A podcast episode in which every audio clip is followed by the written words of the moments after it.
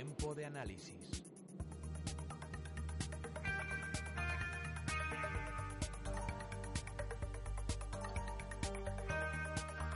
Hoy toca consultorio de fondos de inversión con la inestimable ayuda de José María Luna, director de análisis de Profim. Buenos días, José María.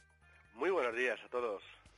Te tenemos que preguntar primero por la renta variable. ¿Qué mercados y tipos de fondos eh, se recomendarían? ¿Recomendarías tú en estos momentos?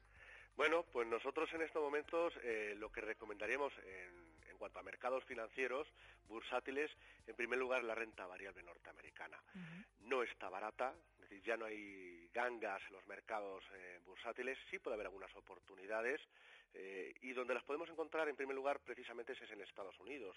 Estamos viendo una economía que está creciendo, que está creando puestos de trabajo, donde vemos que el mercado inmobiliario mejora, se produce un proceso además de reindustrialización de la economía norteamericana, parte de, ese éxito de reindustrialización se debe a la revolución energética que, vive el país. Hay que pensar que los costes energéticos eh, que bueno pues que soporta la economía norteamericana son mucho menores a otras zonas del mundo, incluyendo por supuesto en el caso de Europa.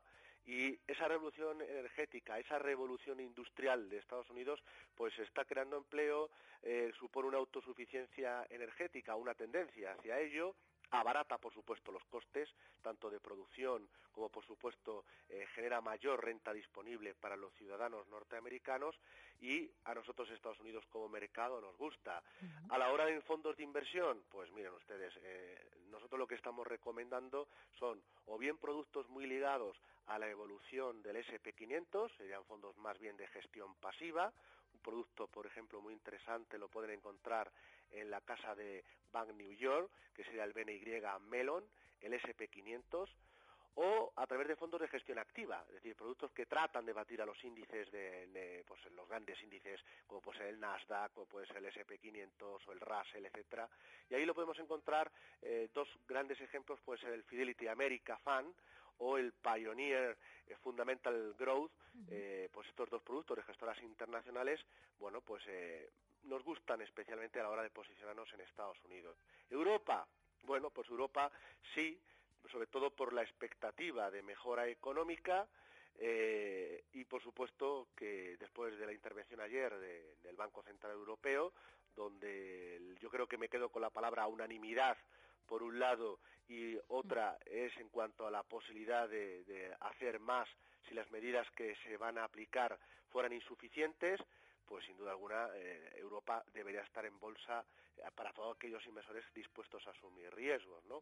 Evidentemente me preocupa o nos preocupa mucho eh, la política europea y también el bajo, el bajo, crecimiento económico. La política europea yo creo que va a ser una de las minas o de los o de los obstáculos a los cuales nos vamos a tener que ir enfrentando a lo largo del próximo año. Grecia, la propia España, Italia, etcétera. Eh, pero yo sí eh, incluiría algún fondo de renta variable europea en cartera y en este sentido, bueno, pues eh, por citar alguno, alguno de los fondos, pues miren ustedes, en, en, la casa, en la gestora suiza UBS y en UBS tienen ustedes el European Opportunity Unconstrained, es un fondo muy interesante. Eh, otro fondo muy de, compañías de valor, es decir, que generen caja, aunque el crecimiento económico sea muy bajo, pues puede ser el fondo de Robeco, eh, que es el European Conservative Equity. Y España, por supuesto, podría estar, aunque insisto, ojo con España, muy monitorizado, España, igual que ocurre con Italia, toda la periferia, pero sobre todo España, por los riesgos políticos que no gustan mucho, sobre mm. todo fuera de España. Y esto eh, es, bueno, pues, es una realidad. yo hablo con muchos gestores y lo monitorizan continuamente. Pero a la hora de invertir en bolsa española, hágalo a través de fondos de autor fondo de gestores. Eh, y hay mucho talento en España y aquí en estos eh, mismos micrófonos ya hemos hablado de gestores interesantes que los podemos encontrar a través de EDM Inversión, una gestora española, Mirabot Equity Spain, también de otra gestora española, es decir, bueno, pues hay talento. Y la parte de Japón y emergentes, bueno, pues yo la jugaría o la recomendaremos jugar a través de, fondos más bien globales. Es decir, globales de renta variable internacional o globales emergentes. Y en ese sentido, eh, bueno, pues me quedo con una idea para que bueno pues la tengan la tengan los oyentes muy presente hay un fondo de la gestora nórdica que se denomina el fondo es un fondo de la gestora Nordea que es el Nordea Global Stable Equity eh, este producto eh, invierte en todo el mundo, por supuesto tiene Estados Unidos, tiene Europa, pero también tiene emergentes y tiene Japón. Es una forma de jugar Japón y emergentes. además, hay una clase que no cubre riesgo divisa euro y bueno, pues ahí serían los mercados que más nos gustan. Europa, emergentes y luego ya estaría el grupo de de bueno pues de, perdón Estados Unidos Europa luego estaría emergentes y Japón a través de, fondos globales y sí que recomiendo muy mucho que a corto plazo sean muy prudentes porque la volatilidad está aquí y está para quedarse hablando de ahora renta fija cuáles son los fondos que más le gustan de cara a los próximos meses bueno, pues eh, yo creo que lo que hay que tener muy presente, muy en cuenta, es que cuando uno invierte en renta fija, lo primero que está haciendo es invertir en deuda somos acreedores. Cuando uno invierte en bolsa, somos accionistas. Dirá alguien, bueno, esto es de perogrullo, sí, pero hay personas que nos gusta a nosotros siempre la labor de informar y de formar, que lo tienen que tener muy en cuenta. Es decir, somos acreedores de quien emite la deuda. Luego, en segundo lugar, la renta fija no es tan fija, es decir, se puede llegar a perder dinero. Y esto es muy importante a la hora de posicionarse. Y tercer consejo que les doy, no creen ustedes que se va a lograr los resultados maravillosos que llevamos obteniendo en renta fija en los últimos años, sobre todo en renta fija corporativa o en la renta fija pública. Es decir, hay una serie de riesgos que hay que tenerlos muy, muy presentes.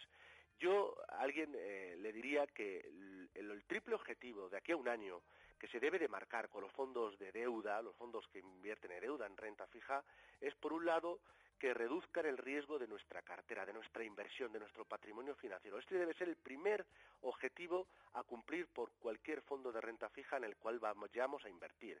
En segundo lugar, es contar con liquidez, contar con munición. Es decir, eh, va a haber oportunidades mm. en otros mercados, como puede ser eh, algunos mercados de bolsa, incluso en commodities puede llegar a, aparecer alguna oportunidad.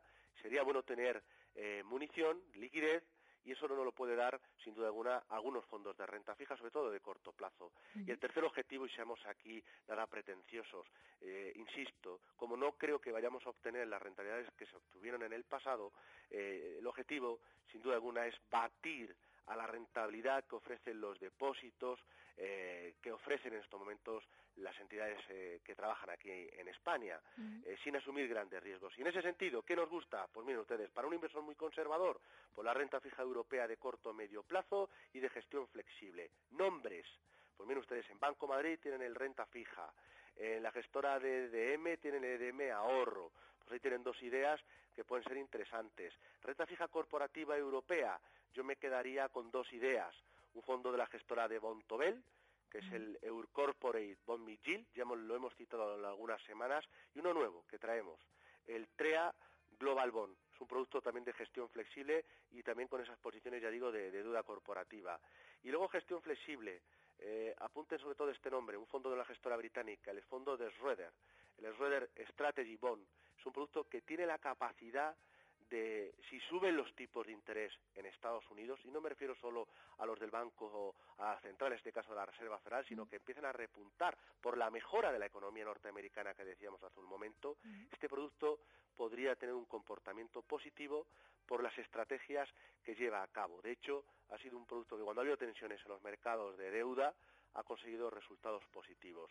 Y el que el que le vaya un poco mal la marcha, eh, bueno, pues ahí hay ideas que pueden ser sobre todo la deuda emergente o el dólar. El dólar eh, está en tendencia positiva, alcista, frente a nuestra moneda y, bueno, pues se puede aprovechar sin duda alguna a través de, de fondos de renta fija. ¿Qué podemos hacer, José María, cuando un fondo garantizado vence? ¿Qué hacemos? Bueno, pues yo creo que la primera recomendación es no volver a invertir en el fondo garantizado, en un fondo garantizado. Yo creo que es la primera recomendación.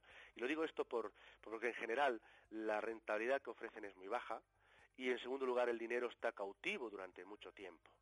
En pocas palabras, eh, para que todo el mundo me entienda, es, una, es un gran coste de oportunidad ante otras opciones más líquidas y más rentables. E, evidentemente es obvio que seduce eh, la palabra garantizado, que en un entorno, como decía un momento, hace un momento, que la volatilidad está aquí, está para quedarse, evidentemente que haya un producto que te garantiza el capital invertido, es decir, que te garantiza eh, que no vas a perder, eso seduce.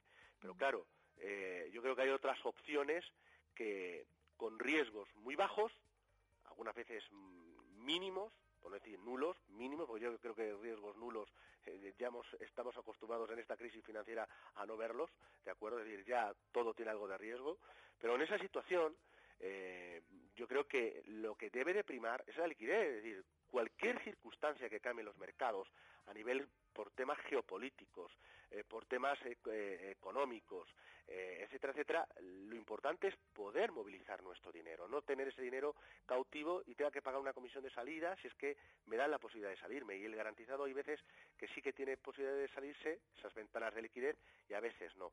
Yo me quedaría, y hablábamos semanas atrás de la famosa cartera antiestrés, yo creo que es una cartera que es muy válida, para un inversor que le vence un garantizado en estos momentos, igual que si le vence un depósito, eh, como alternativa válida en carcasa a fondo de inversión, carcasa de fondos de inversión, líquida, segura eh, y sobre todo rentable. Y ahí es una gran combinación de fondos eh, monetarios de muy baja comisión, importante que sean baratos, que sean buenos y que sean baratísimos, y que tengan comisiones muy bajas para que no lastre la rentabilidad junto con algún fondo de renta fija como los que comentábamos hace un momento y combinándolos con algún fondo de retorno absoluto. Ya hemos hablado en alguna ocasión del Renta 4 Pegasus. Hoy le voy a decir otro fondo de una gestora británica también, que es el caso de Fred Needle, y en este caso eh, sería el Credit Opportunity, un producto muy tranquilito. ¿eh? Al decir alguno, pues muy soso, sí, muy soso, pero lleva una rentabilidad del 2%. A 1 de enero, seguramente muchos ahorradores, si lo hubieran ofrecido, o ahora mismo, mejor dicho, si le ofrecen un 2% de rentabilidad en un depósito, muchos firmarían, ¿verdad? Bueno, pues ahí tienen un producto como puede ser el producto de Needle, que lo está consiguiendo además de forma bastante consistente año tras año, ¿no? Y sin, y sin grandes volatilidades. Si miramos, José María, mm, a la jubilación, ¿por qué productos eh, nos inclinamos más? ¿Por planes de pensiones? ¿Por fondos de inversión? ¿Por qué nos inclinamos? Bueno, yo creo que lo más importante es una cosa que decía Miguel de Cervantes hace mucho tiempo, ¿no? Que decía que el hombre que se prepara tiene media batalla ganada.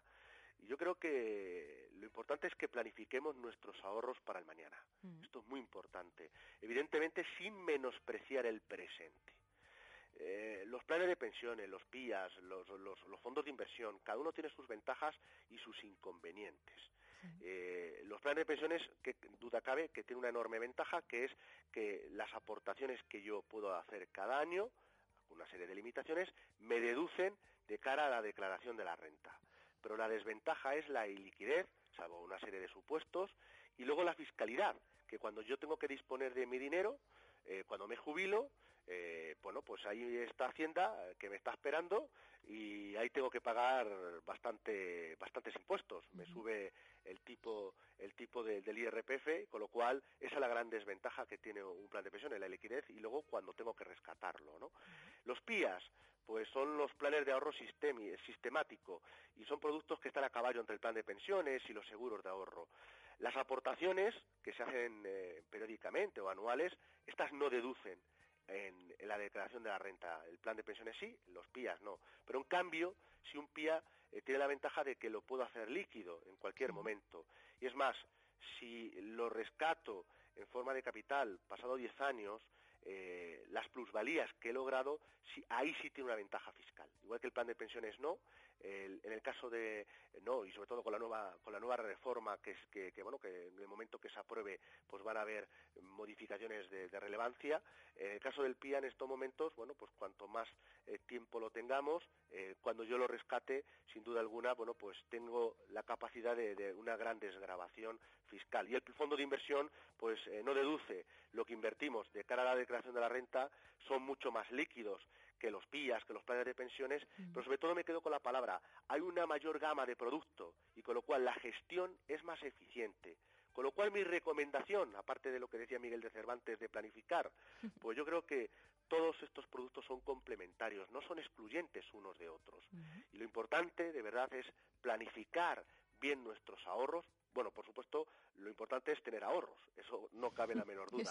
Pero una vez que tenemos ahorros, importante planificarlos bien ¿eh? y sobre todo asesorarse correctamente, es decir, no cometer errores que muchas veces alguien bueno pues puede llevarse se puede dejar seducir como decíamos la semana pasada por escaparates por por premios por regalos y eso al final no conduce a nada bueno.